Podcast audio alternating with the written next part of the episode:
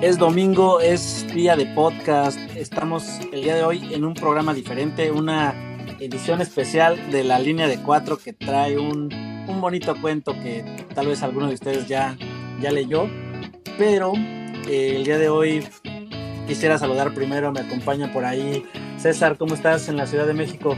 Hola, ¿qué tal? Con muchas lluvias por acá, pero todo bien. Ya este preparado para que veas caer al león de ese superliderato o todavía no digo para que te vayas haciendo la idea preparando psicológicamente. No más bien listo para listo para consolidar aquí el campeonato. Me, me, acompaña el día de hoy también desde Cancún Iván cómo andas bien bien aquí vamos reponiéndonos de esa dolorosa derrota en el clásico.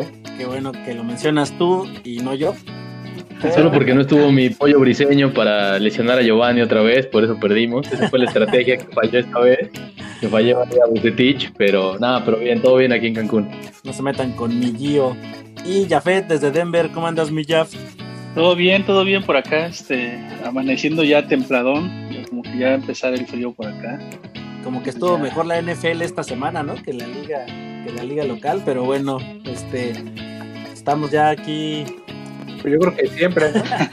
¿De qué hablas? ¿De qué hablas? Le ganamos al todopoderoso Mazatlán. ¿De qué hablas, por favor? ¿De qué hablas? No, hombre, Mazatlán de toda la vida. El Mazapán Fútbol Club, dicen por ahí. Mi Olympique de Mazatlán.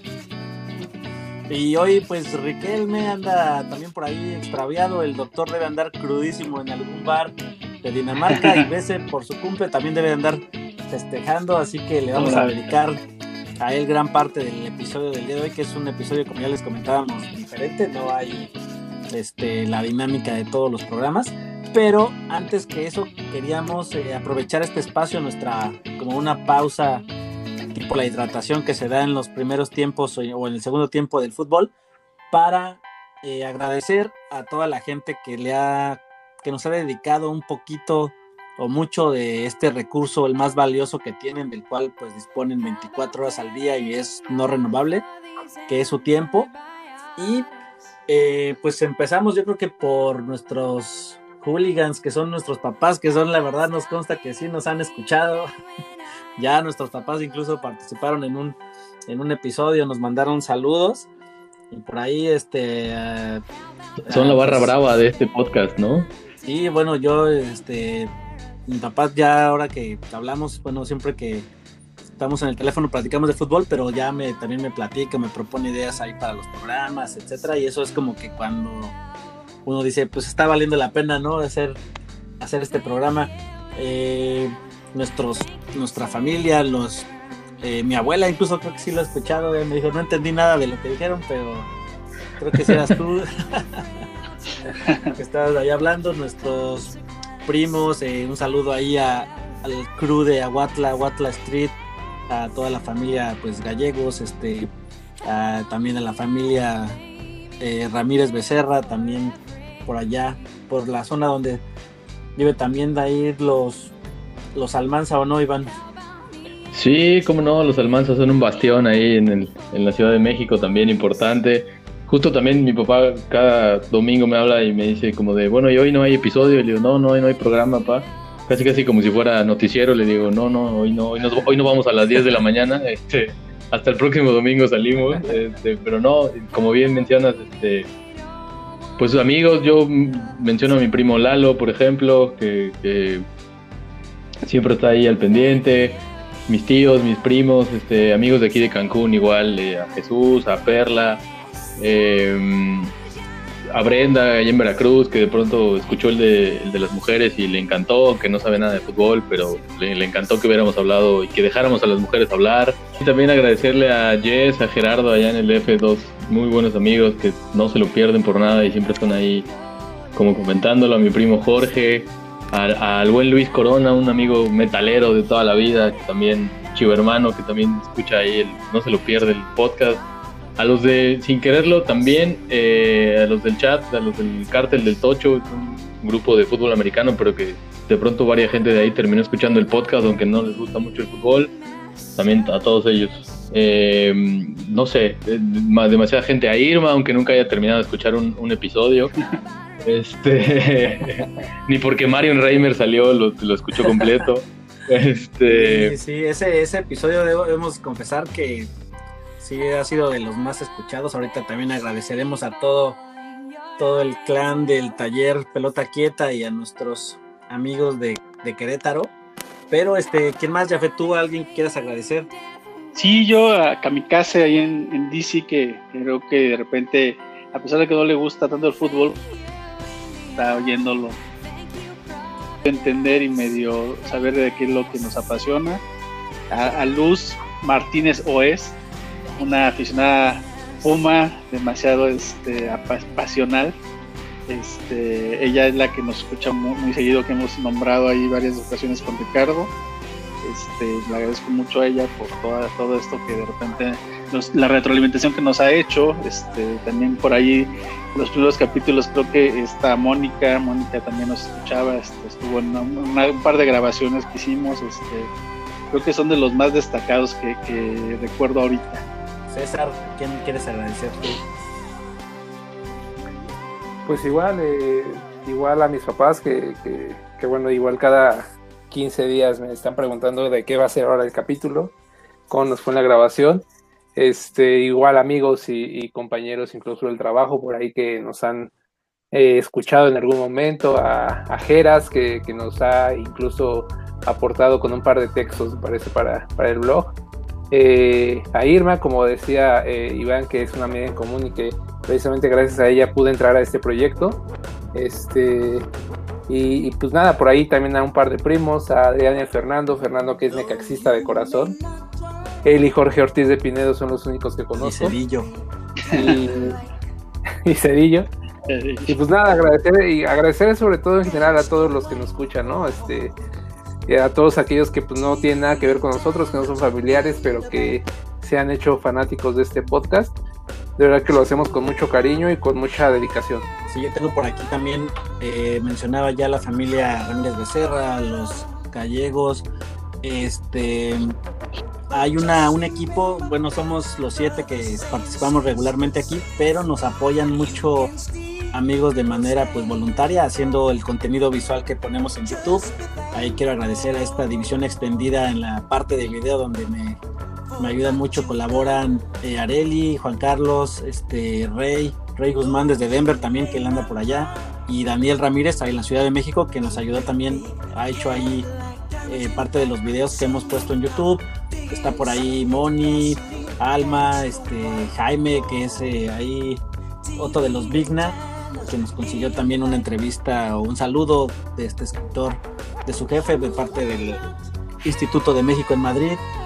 Por ahí nuestra asesora en géneros y pueblos indígenas, Azara, que también me ha echado la mano ahí con algunos temas y quien me consta también, varios de ellos de los que hemos mencionado no saben nada de fútbol, pero les ha gustado, al menos no se han aburrido y me consta que nos han platicado, al menos a mí y a Ricardo, detalles de, de los episodios y eso pues tiene doble valor. Eh, por ahí en, Aguascalientes nos oyen mucho a Lucero, un saludo también, a Leti, que también compartió un post donde dijo y recomendaba el podcast. Eh, tenemos, ah, bueno, a nuestros fans destacados en YouTube, en este caso ahorita anunciando que no está Bese, eh, a Doña Vicky, que es nuestra fan destacada de los primeros, que es la mamá de Bese, y que siempre también nos comenta ahí en Facebook, pone sus likes, siempre está atenta de los, de los episodios, y yo creo que el episodio de hoy le va a gustar mucho. Eh, también por ahí, déjenme ver, por aquí tenía otros, otros nombres más. A los Yonix, a Chabela, a Ale, Chicha, la familia Zacarías Nieto, a Arad, que ya escribió una entrada para el blog, a Idalia, a Yanin, a Yanin sobre todo por compartir todo lo que subimos, una de nuestras fans destacadas, a Pamela Pérez por su ayuda en el episodio sobre migración, a Pipi y a Lucía, a Dana en Chihuahua. Y al buen Chris y Samantha en Rochester, New York. Ahorita que, que, hablabas también de personas que no saben nada de fútbol, pero nos apoyan con mucho cariño, también me acordé de Columba, eh, mi amiga de allá de León, Guanajuato, que ya nos ayudó con un par de entradas, que espero próximamente podamos escucharlas. Y este, y pues nada, igual un saludo para ella, que también no entiende nada del podcast, pero pero bueno, pues ahí nos escucha y, nos ha ayudado. Sí, eso está bien padre, ah, pero porque sí, eh, de verdad son gente que dices, bueno, pues te oirán alguna vez o por curiosidad y todo, hasta ahí, ¿no? Pero que ya después te mencionen detalles de más cosas, sí da mucho gusto saber que al menos no los hemos aburrido, pensando en eso, que el fútbol no es lo suyo. No, y sobre todo creo que, ah, pues que no nos ha quedado tan mal, ¿no? Todo empezó como un proyecto de pandemia y míranos acá ahora, este, 12 episodios después, eh, pues con un proyecto que va creciendo día con día, que creo que eso es lo que yo rescato más de todo, ¿no? Porque creció de, o evolucionó de la parte eh, escrita, ahora en audio, ahora en audiovisual, eh, y que además hemos tenido la oportunidad de conocer gente súper súper interesante y súper apasionada también, ¿no? Como bien comentabas allá los amigos de Querétaro, eh, y gente que creíamos que jamás nos iba a escuchar y por ahí hemos tenido hasta reproducciones de países que en la vida, ¿no? Ah, claro, ahorita vamos a ver la lista aquí. Antes de que otra cosa, los fans destacados, Rocío Valdés también, Andy González, que siempre les dan like a los posts en Facebook. A Ver Escalante, a Andrea Larraga y su esposo Ángel, a Yanin y a Doña Vicky, quien ya las mencionamos. Y obviamente a la a Patu y a Danaí, que aunque sean cruzazolinas, se les quiere. Y al buen Paco también que ya dio cátedra ahí de escribe muy bien el Paco y a ver si nos acompaña también en otro episodio sobre el Querétaro. Eh, al ingeniero también a nuestros invitados a Juan de Papel que pues compartieron también su tiempo con nosotros está por ahí eh, el que me acuerdo les digo la lista de los países Oye, y a todos los patrocinadores involuntarios que, que nos han patrocinado sin que lo sepan, ¿no? Oh, claro, y bueno, ahí, ahí quiero agradecer muy especialmente a, Vale y Caro, que son mis sobrinas, que nos han echado la mano también ahí en varias grabaciones. Un saludo muy especial. Ah, bueno, y a su mamá, a Bere, que nos escucha también. Eh, bueno, y en la lista de países tenemos que hay escuchas al menos poquitos, pero habrá uno que otro en Dinamarca, que el doctor ya era mucho si no compartía en su instituto el, el programa, que de seguro nadie habla español, pero bueno este, o, que él mismo nos escuchara, por lo menos, ¿no? Para ver qué tal había quedado el episodio. se, tardó, como tres meses, pero ya, ya, ya aparece. Colombia, Brasil, Irlanda, España. ¿Qué tal este? República Checa. Ahí nomás. Alemania, en Argentina. Eh, Reino Unido. Ah, un saludo a Fer y a Peter que están por allá y ellos nos han. Ah, cómo no. Nos no escuchan siempre. Un año, Fer y Peter. Sí, sí, sí, ellos sí no se pierden el, programa y lo comparten también con su hermano, se me olvida su nombre, pero en Guadalajara, que también este, nos ha hecho el favor de escucharnos. En Perú, Canadá, Ecuador, Guatemala, que es donde está Sara. Y qué tal estos dos, a ver, deben ser unos peñabots, pero en Nigeria e Israel.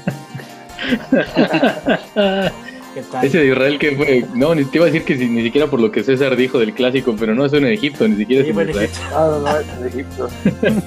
Los fans del Zamalek. sí, sí. Los únicos dos este, aficionados que hablan español, yo creo que lo escucharon, pero muy bien. El Zamalek. Eh, entre las ciudades que más nos han escuchado está San Miguel de Allende. Tenemos que ir a San Miguel de Allende algún día. Un saludo a la familia Tobar Olvera también, que andan por allá en Querétaro ya mencionamos a todo el clan ahí del taller pelota quieta, a Patu, a Dana, al Paco, a Ale, este, obviamente California, a la Dan, a Super John, quienes nos han ayudado en algunas grabaciones del podcast y a todo el clan del Consulmex Sporting Club. Muchas gracias. Denver, Cancún, por ahí también está rankeando Cancún, o sea que muy bien. la, verdad, lo pongo todos los días para que nomás para crear números. en, todos los dispositivos disponibles. ah, Loreto Zacatecas, mi Loreto ahí. Saludo otra vez a la familia Lemus Gallegos, a los gallegos de Zacatecas, Puebla de Zaragoza, Atlanta, Georgia y León, Guanajuato, ¿eh? O sea, ¿qué tal? Los tres aficionados de León los escuchan muy bien, qué orgullo. muy bien, César. El Gullit ya te escuchó tu anécdota de cuando estabas, te la encontraste borrachísimo. el Chapo, el Chapo. Qué vergüenza, ¿no? O sea, en lugar de que cuente cualquier otra anécdota de León, cuenta una cuando se encuentra el Gullit borracho, pues, ¿qué pasa a el Gullit? Eh, bueno, sí, sí. Sí se lo ibas a creer. Es eso, lo que mejor ¿no? sabe hacer. Pero muy bien, muchachos. ¿Algo más que quieran decir? ¿Algún otro saludo? ¿Una mentada de madre a Bartomeu? ¿O A? Bartomeo, a los líderes de la- de la- del ritual del caos y de la MONU, y de la, y de la 51 en Guadalajara, ¿cómo no? Este, Afectuoso saludo de Iván, ahí está. Bueno, pues también agradecer a, a- a personalidades que nos han acompañado, nos han por ahí mandando, mandado algún saludo, como eh, la periodista eh, Marion Reimers, que por ahí tuvimos este, un saludo por parte de ella, eh, y también a los escritores Jorge F. Hernández y Ander Izaguirre, que también tuvieron alguna participación. También invitar a la gente que nos sigue en redes sociales a que tal vez este, ellos pongan algunos temas que sean como de su interés, que les gustaría que platiquemos. Y, y, pues bueno, ya iremos viendo si, si son viables o no y pues obviamente los tomaremos en cuenta. Sí, ah, me faltaron por aquí otros que, que siempre nos oyen. Al buen Mau, al Mauricio Gómez, que con él vamos a hacer probablemente un especial de fútbol y derecho. Él es abogado, está también, A Beto y a su esposa Joana. ah, mi amigo Paul y su novia que están en Milwaukee, también ellos siempre nos andan ahí eh, pues dando comentarios de, de los episodios. Y pues es peligroso siempre hacer estas listas porque puede que alguien te falte y De fuera. Sí, sí, sí. Pero seguro los vamos a, a comentar más adelante o en otro programa. Pero queríamos sí aprovechar el día de hoy esta pequeña pausa o este episodio distinto para darles de verdad, de verdad, muchas, muchas gracias. Y Ya. Oye, Lola. ¿Qué? No, pues no podía faltar. al Kaiser. Oye, es cierto. Oye, falta Kaiser. ¿Cómo, cómo no? Se nos olvida casi Kaiser ahí, ya lo agradecerle sus, extrañamos a Kaiser. oportun- sus- digo, sus oportunas intervenciones. Este, Sí, sí, sí. Pobrecito. Ojalá. César, los de César también, que siempre tienen a bien hacer algún- tamales, al del agua. Sí, al del gas, sí, sí. Y Y a pues, todos aquellos que han participado en un error voluntario o involuntario, ¿no? así es. Y pues, este. Yo creo que es momento, los dejamos ahora con Gracias totales. con el BC y su crónica de su primera vez en el estadio, titulada Embrujo. Sus 20 minutos de fama de BC. Venga.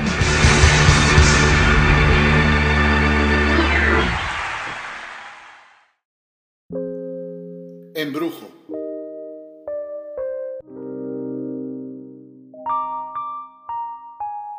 Debuté en el Estadio Azteca una tarde de febrero de 1995. Fue en un América Cruz Azul correspondiente a la jornada 24 de la segunda vuelta de la temporada 94-95. Aquel clásico joven terminó con un marcador favorable a las Águilas de 3 a 1. Esta es la historia de mi primera vez como aficionado en un estadio de fútbol. Contrario al inicio de muchas otras historias de iniciación futbolística, quizá la de usted que escucha esto, la mía no se dio de la mano de mi padre. Hoy, muchos años después, lejos de lamentarme, más bien lo agradezco. Permítame explicar. Si hay una cosa que le guste más a mi padre que el fútbol en sí mismo, eso es ver perder al América. Y para eso, pagar por un boleto, bebidas y botanas resulta un evidente despilfarro de dinero. Además, mi padre no es tan aficionado como para asistir religiosamente a un estadio, aunque viva a escasos metros, sí, metros, del glorioso y 13 veces heroico Estadio Azteca. Esa falta de devota costumbre de asistir a los llamados a misa, pese a literalmente poder sentir las vibraciones de las campanas del templo, siempre se la he atribuido a que cuando se le pregunta, él se identifica como Chiva. En fin, ¿en dónde iba? Ah, sí, mi primera vez en un estadio de fútbol. En ese primer episodio de la serie de memorables visitas a estadios, que yo por entonces ni me imaginaba que habría en mi futuro, me acompañaron mi mamá y mi primo Paul, quien hizo siempre las veces de hermano mayor en mi casa.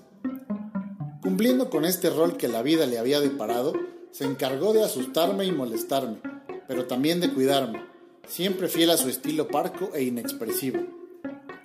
En aquellos días, Él practicaba waterpolo y era un exaficionado del América. Si llega a escuchar esto, alegará que miento, dirá que nunca lo fue, pero todos en casa sabemos la verdad. Lo que quiero decir es que a esas alturas de su vida el fútbol ni le iba ni le venía. Aún así, en uno de esos momentos de cariñosa espontaneidad de hermano mayor, le anunció a mi mamá un día. Tengo boletos para el partido del domingo en el Azteca. Es a las 12.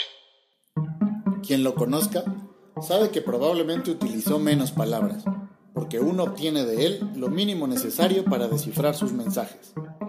Evidentemente esta parte me la imagino, porque a un niño de 7 años en los 90, esta clase de eventos y decisiones le llegaban así nada más, de sorpresa, no como ahora que en los hogares se arman plebiscitos para que los chicos participen en la toma de decisiones. Así que la recreación que hago de ese aviso, solo puedo añadir la imagen mental de la cara entre confusión y horror de mi madre, criada en el norte y aficionada al béisbol, de eso sí que entiende, quien por esos días sabía de fútbol lo que los mundiales escuchados a medias a través de la radio en los pasillos de su trabajo le habían permitido aprender. Nada. Quizá haría bien en preguntarle y no asumir cosas, pero cuento todo esto para contextualizar el perfil entre desinteresado y ajeno de los responsables de acompañarme en ese rito iniciático en la pasión por el fútbol. Mal augurio. Para mi fortuna desgracia de todos los que me han padecido desde entonces, en mi debut me tocó presenciar un juego del mejor equipo del Club América de los últimos 50 años, el dirigido por el holandés Leo Benhacker a mediados de los 90. Sea usted o no del América, debe saber reconocer lo delicioso que era ver a un equipo multicultural. Sus integrantes iban desde Tepito hasta Zambia. Y dicharachero, que festejaba los 5, 6 o 7 goles que hacía por partido al ritmo de la Macarena. Por aquellos días, gracias a la explosiva combinación de talento local, Chávez, Lara, Uribe, Del Olmo, Pineda, Gutiérrez, Villa, Hernández, Sague y un espigado jovencillo que por entonces llevaba el 23 en la espalda, un tal Cuauhtémoc Blanco. Todos ellos combinados con potentes figuras extranjeras, Julio César, Jean-Claude Pagal, Kalusha Boalya y François Oman Villic, el equipo se sentía como el Ajax de Ámsterdam. Quizá a los centennials o a los negacionistas y otros ilusos del fútbol que viven en el norte del país y creen que todo esto se inventó en el 2011, que escuchen esta descripción les sonará a poco, pero para darles una idea de a qué me refiero, sepan que el Ajax ganó la UEFA Champions League aquel lejano año de 1995. De la llegada al estadio recuerdo poco, y las escasas imágenes en mi memoria se confunden con las otras 100 veces que emprendí ese mismo camino, atravesé esos mismos torniquetes y subí y bajé para luego volver a subir Gracias, Ramírez Vázquez. En verdad, muchas gracias por tu diseño. Para volver a subir por esas rampas de acceso cuya numeración y distribución estuvieron a cargo, estoy seguro, de un sádico degenerado. Recuerdo que nuestro lugar se ubicaba en una de las cabeceras. Sospecho que la sur. A la mitad más o menos del graderío. Llevaba yo mi banderín en una mano, mismo que todavía conservo, y a mi madre en la otra. También a ella la conservo. Vista en retrospectiva, la bandera era a la vez sencilla y la cosa más infantil que pudieron comprarme. Tres franjas verticales, dos azules y una amarilla al centro. En el lugar del escudo estaba un águila antropomórfica de caricatura con el pie apoyado sobre un balón y los brazos cruzados. Joya kitsch, por decirlo menos, pero a mí me fascinó. Dejando a un lado las apreciaciones estéticas, Habrá que decir que ese banderín me permitió sumarme a una de las tradiciones que más extraño en el fútbol nacional.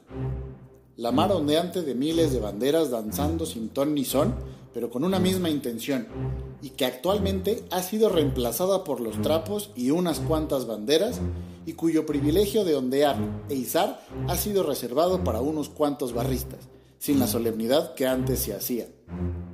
Paréntesis.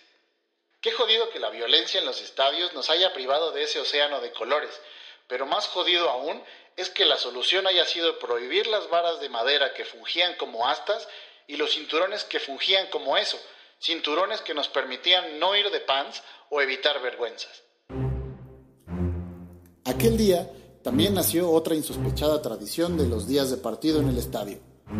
La mala fortuna de tener al tipo más impertinente del estadio sentado justo en la fila de enfrente y tener que soportar sus gritos, mentadas de madre y reclamos a los vendedores de cerveza por 90 minutos más el agregado.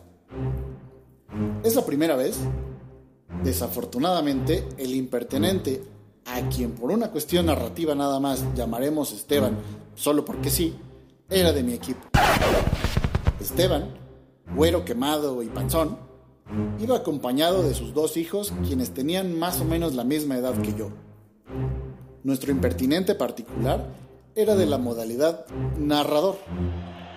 Sentía la agobiante necesidad de describir lo que todos veíamos, no conforme con ello, presumía tener una habilidad adicional, la adivinación. Al principio sus narraciones se limitaron a sus vástagos, pero conforme las acciones del partido fueron subiendo de intensidad y las cervezas a fluir, también lo hicieron sus palabras. Luego de una llegada infructuosa de América, el portero cruzazulino Norberto Scoponi despejó el balón hasta la media cancha y fue entonces que Esteban comenzó a dictar sus instrucciones a todo pulmón. Despeja de cabeza hacia donde está Sague, le ordenó al defensa central amarillo y este así lo hizo. Conduce el balón por la banda y retrasa la parapeña que viene solo. Sague obedeció. Todavía no llegaba el balón cuando Esteban gritó: ¡Hazlo pared con Villit! Y ambos obedecieron. Al día de hoy, desconozco qué tan bueno era el español del camerunés, pero ambos jugadores ejecutaron la jugada justo al filo del área grande de acuerdo con las palabras de Esteban. En lo que debió ser apenas una fracción de segundo, Esteban replanteó la jugada y ordenó: Ábrela para Hernández para que meta el centro. A estas alturas no se lo tengo que decir, pero eso fue exactamente lo que sucedió. El centro, pasado como era la costumbre de Juan Hernández aquellos días y hasta que llegó Ben Hacker, tuvo la suerte de ir dirigido al referente en el área que mejor ha sabido convertir las papayas que les entraban en goles. François Oman Villic. 1 a 0. Tocó para Peña. Peña busca Villic. La devolución de la pared. Juan Hernández va a la derecha. Pelota para él de Peña. Aquí viene América. Centro. Balón a segundo poste. Busca Villic. Remate. La pelota está en el fondo. Gol de Villic. Gol de las Águilas. 1 por 0 marcador.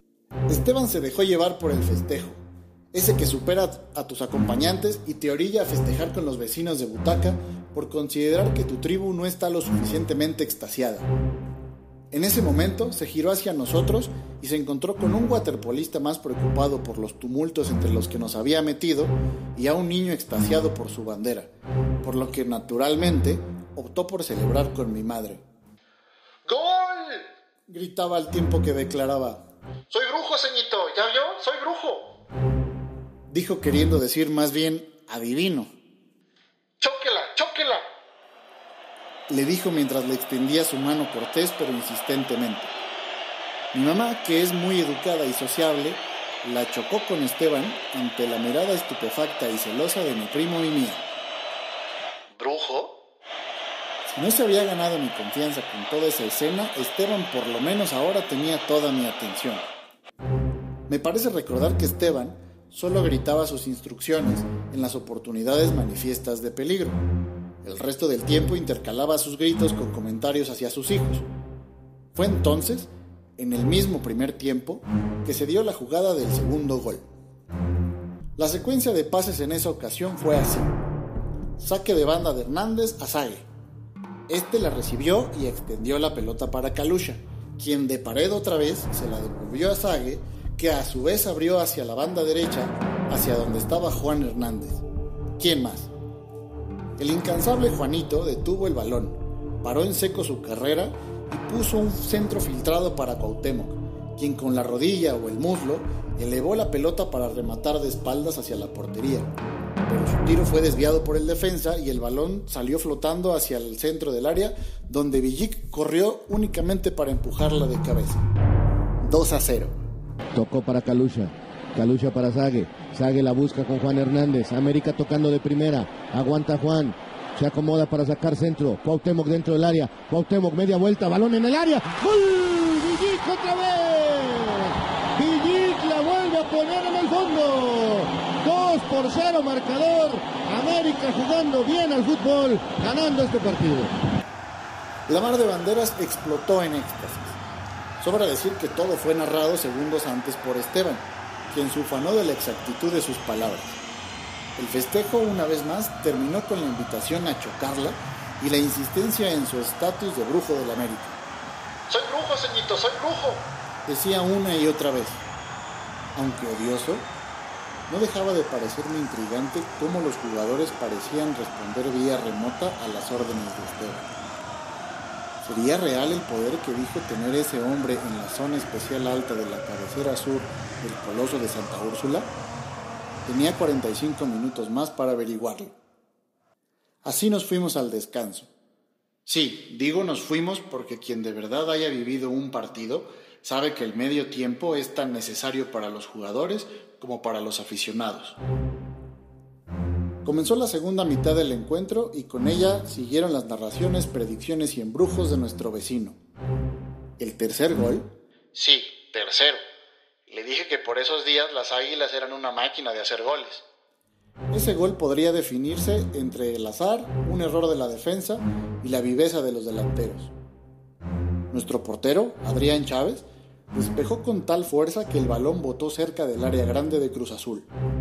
Reynoso, el defensa de los azules, calculó mal el bote.